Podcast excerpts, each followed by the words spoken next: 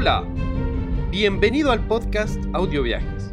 Soy el Fran Cepu, médico, motociclista, buzo, viajero, pero sobre todo amante de la aventura. Junto a Juditova, mi compañero y coautor de este podcast, seremos tus anfitriones durante esta aventura. Te contaremos historias impresionantes alrededor del mundo. Escucharás entrevistas con otros viajeros y todo esto te ayudará para poder dar el primer paso que tanto deseas en este mundo de los viajes. Puedes encontrar todos los episodios, las transcripciones, notas del espectáculo y mucho más entrando a voyageyama.com slash podcast. Bienvenidos, súmense a esta aventura. Episodio 2. El motociclismo como una adicción. Queridos amigos, bienvenidos a este nuevo episodio. Hoy quiero comentarles justamente acerca de una de mis grandes pasiones, el motociclismo. Como ustedes saben, he recorrido algunos países en moto y esto me ha llevado, no sé si decir eh, ser un motociclista o efectivamente un viajero, pero la verdad del caso es que la moto para mí es una de mis grandes pasiones. ¿Cómo empecé a andar en moto? Lo expliqué en el capítulo 1. Mi padre me regaló cuando tenía 5 años mi primera motocicleta. Esa motocicleta me llevó a viajar, a soñar, a vivir, a pensar de una forma diferente y efectivamente a vivir la vida en dos ruedas. Cuando uno anda en moto, la diferencia es que uno se vuelve parte del paisaje. Cuando manejas tu moto, Coincido con casi todos los viajeros y con casi todos los motociclistas que efectivamente nos cuentan que eso es vivir la libertad. Cuando uno va en la moto, eres parte del paisaje. Si hace calor, tienes calor, si hace frío, tienes frío. Si hay una carretera de tierra o una carretera llena de árboles, una carretera en el desierto, te vuelves parte de la carretera, la saboreas, la disfrutas. Eso para bien y para mal, porque eventualmente cuando llueve te vas a mojar y vas a ser parte del entorno.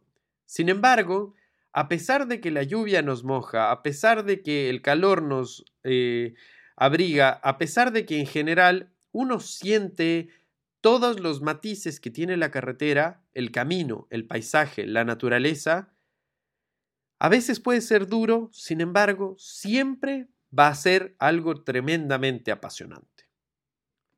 Para vivir el motociclismo de una forma correcta, creo y me atrevería a decir que lo más importante es cuidarte a ti mismo.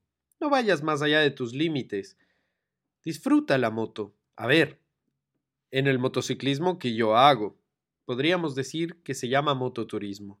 Por supuesto, si eres un motociclista de competencia, si eres un motociclista que está en una carrera, tienes que ir más allá de tus límites y tienes que ir a ganar. ¿A qué me refiero con el mototurismo y a que no vayas más allá de tus límites? Es que esto no es una competencia.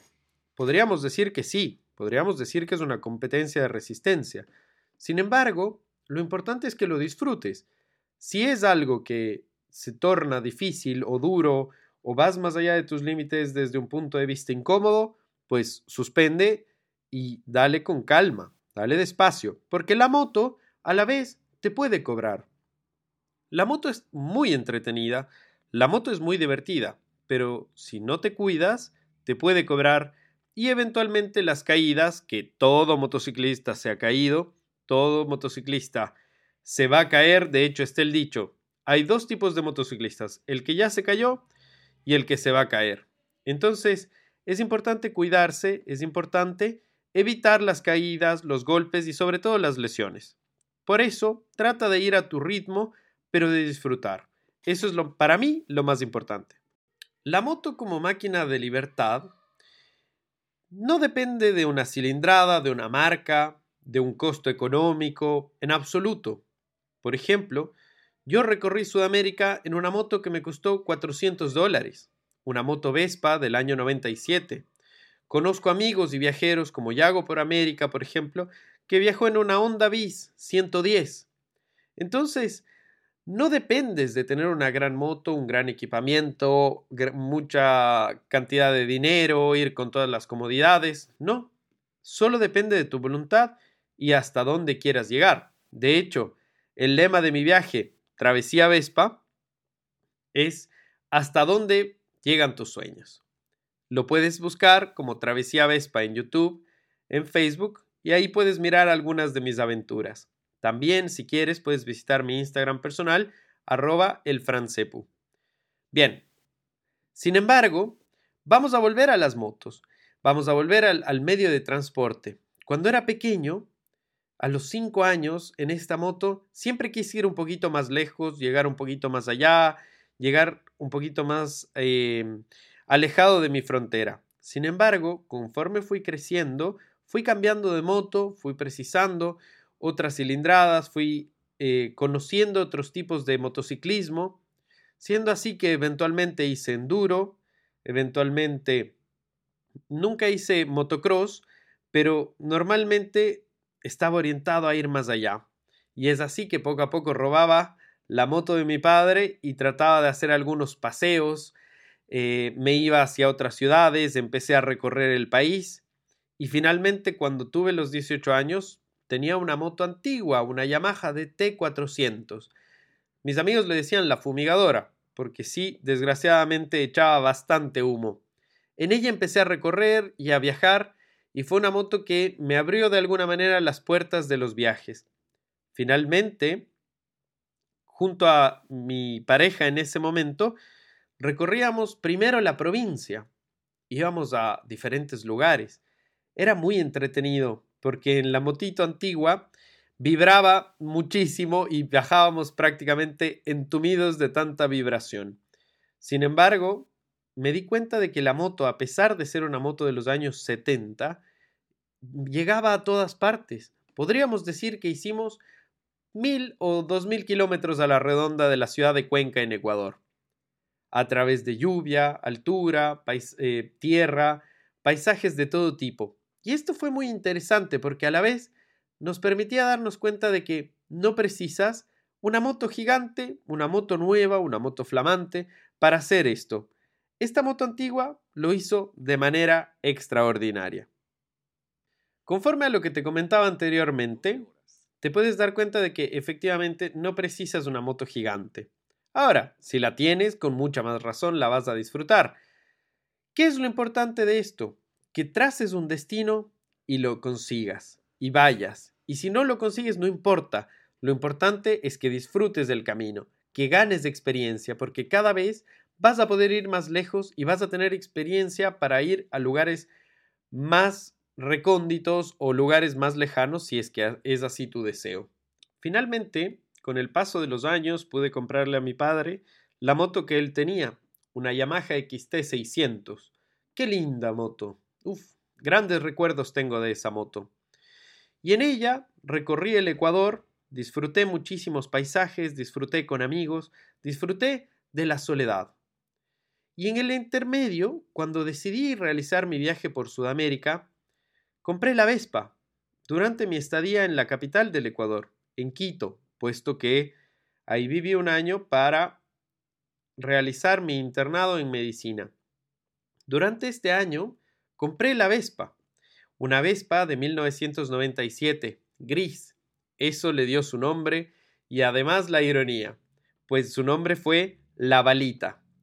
La Balita era una moto que, claro, como ustedes saben, las Vespas no son rápidas, pero como tenía este gris opaco, pues bueno, era la ironía. Se llamó La Balita. Y la Balita nunca se, se imaginó que recorrería, Sudamérica junto a mí por más de 30.800 kilómetros, Ecuador, Perú, Bolivia, Chile, Argentina, Uruguay, Brasil, Paraguay y el regreso a Ecuador. Esto fue una aventura impresionante que iremos desnudando en los próximos capítulos. Como les comentaba, cuando viví en Quito, decidí comprar la balita y en ella empecé a recorrer algunos lugares cercanos a la capital del Ecuador, Quito.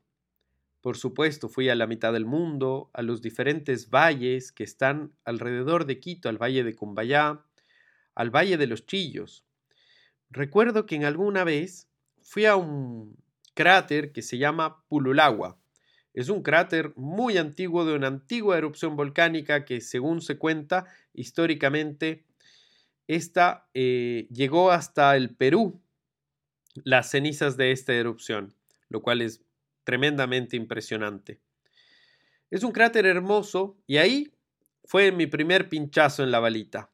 En ella me di cuenta de que las otras motos, cuando pinchas un neumático o cuando se te baja el neumático, tienes que desarmar, ir a arreglar, etc. Sin embargo, la balita tenía tres ruedas, tenía las dos que van usándose más una rueda de repuesto. Y en medio del cráter, con la ayuda de un amigo local, pudimos cambiar el neumático y la aventura continuó. Esto fue increíble porque me generó una sensación de confianza. Entonces, a lo que voy con todo esto, mis queridos amigos, es que ustedes pueden tomar la moto que ustedes deseen. No, esto no es una propaganda ni un espacio publicitado por Vespa. Simplemente les cuento mi historia. Ustedes pueden tomar la moto que deseen y salgan, recorran, vivan los paisajes. Por supuesto, al comienzo serán sus paisajes los caminos cercanos a su ciudad, luego serán caminos que estén un poquito más lejanos y así irán ganando experiencia que les llevará siempre un poquito más lejos y hacia donde ustedes deseen. ¿Por qué escoger la moto como medio de transporte? me preguntan muchas veces. Y a pesar de que he hecho viajes en auto, en avión, en barco, en motocicleta, para mí siempre está mejor la motocicleta y siempre recomiendo la motocicleta por lo que decía anteriormente. En la moto tú eres parte del paisaje. Sin embargo, en la motocicleta se viven una serie de cosas nuevas. Camaradería, por ejemplo. La moto, el motociclista, es muy solidario. Cuando uno va por los paisajes y va recorriendo, se vive una especie de hermandad, porque cuando te encuentras con otro motociclista en similares condiciones, por ejemplo, otro viajero o dos motociclistas desconocidos se encuentran en una, en una gasolinera, por ejemplo, siempre se saludan, siempre hay una conversación, siempre hay una especie de complicidad, porque tú sabes lo que ese otro motociclista está viviendo. Tú sabes lo que ese otro motociclista, si está en la ruta y precisa ayuda, le vas a ayudar o te vas a acercar, conversar, compartir. Esto es lo importante. Esta camaradería esta especie de código no escrito que viven los motociclistas es algo que impresiona, es algo que definitivamente llama la atención y es algo que solo si eres un motociclista lo vas a vivir. Es por eso que si algún día vas en tu moto y ves que un motociclista desconocido te saluda, respóndele el saludo, porque él va haciendo lo mismo que tú y está viviendo la misma experiencia que tú y a la vez, si ves que precisa ayuda, detente, ayuda o por lo menos pregúntale en qué puedes ayudar. Yo, por ejemplo, no soy un gran mecánico, pero en más de dos ocasiones he estado con problemas en la carretera y se han acercado motociclistas y me han ayudado. Esto ha sido increíble para mí porque efectivamente habla de este código no escrito. También me ha pasado que, por ejemplo, estaba recorriendo Argentina o he estado recorriendo algunos países y en algún semáforo se acerca la gente y me dice, oye, ¿de dónde vienes? Mira, de Ecuador.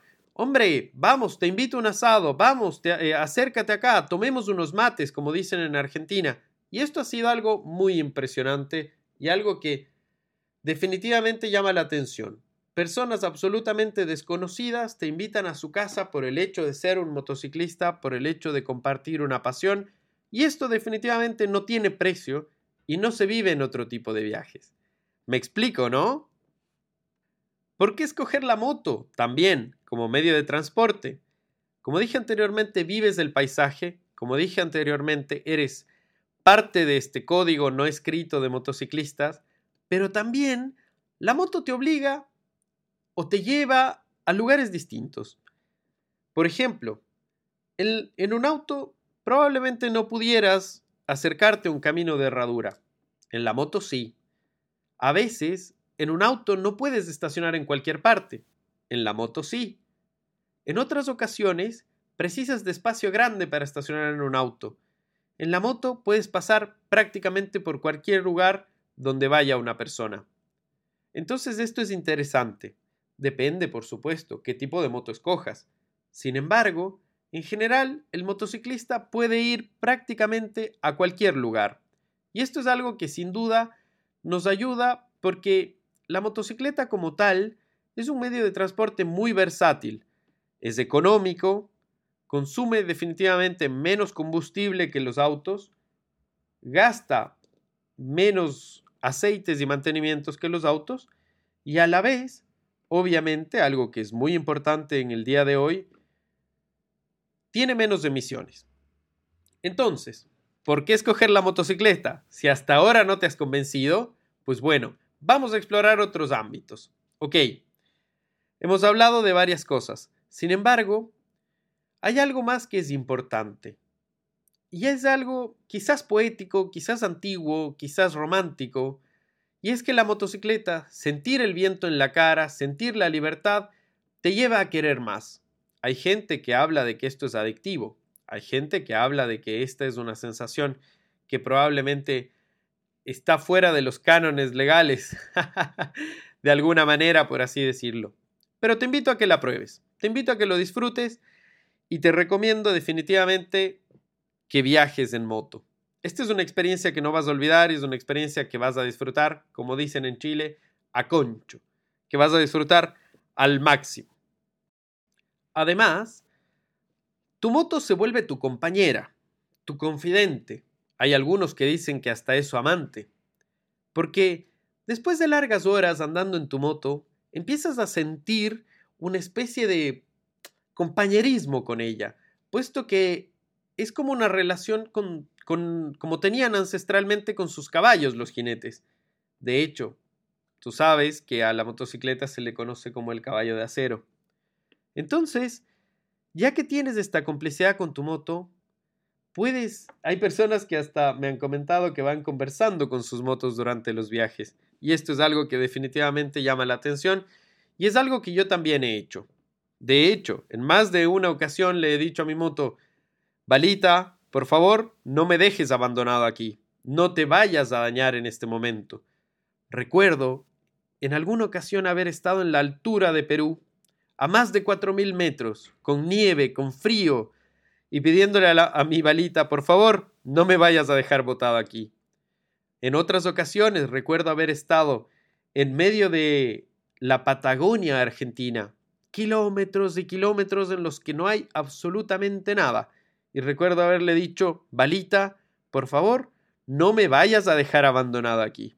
Y ella todo el tiempo respondiendo, encendía briosa, y avanzábamos por los caminos. Hoy en día, mi moto no tiene precio. La moto del viaje para mí no tiene precio. Está guardada y bien cuidada. Por otro lado, he adquirido otras motos que me permiten avanzar de maneras diferentes, pero la Vespa siempre va a estar conmigo. De hecho, hablando de la comunidad motociclista, como decíamos anteriormente, la comunidad Vespista es una comunidad que también está presente y es una comunidad que es muy activa. Entonces, si te gusta, pues bueno, bienvenido sea. Si no, siempre vas a encontrar un grupo de motociclistas, un grupo de locos que te acompaña en tu afición. Por otro lado, hay otro tipo de paseos que te llevan a otro tipo de lugares. Por ejemplo, están las motos adventure, las doble propósito.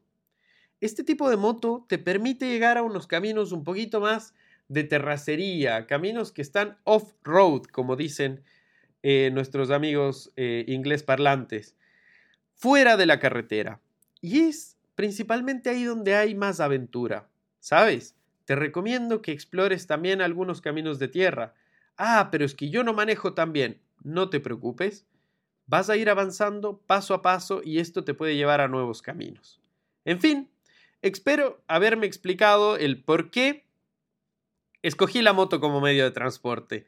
Acá tienes unos minutos de explicación y espero que te gusten. No olvides comentarme qué piensas al respecto. Ya tienes una moto, quieres una moto.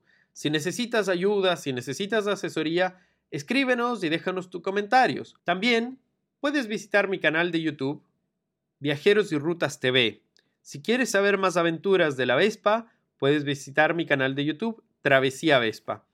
Y si quieres ver algunas entrevistas o en vivos a través de Instagram, puedes mirar el canal arroba elfrancepu en Instagram. Pues bueno, te dejo algunos comentarios, te dejo algunas recomendaciones. Espero que te sirvan y sé bienvenido. Todo lo que tú me quieras comentar está muy bien. Te envío un abrazo grande y nos vemos en el próximo capítulo. Recuerda, ¿hay algún país que quieres conocer? ¿Hay alguna aventura que quieres vivir? Cuéntame y trataré de ayudarte en medida de lo posible. Un abrazo grande y que tengas una feliz semana. Chao, chao. Hasta el próximo episodio.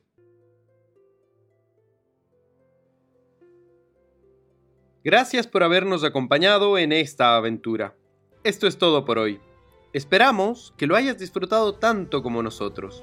Recuerda, puedes ver más historias, entrevistas y contenido entrando en la página voyageyama.com. No olvides hacer clic, suscribirte y visitar nuestro blog.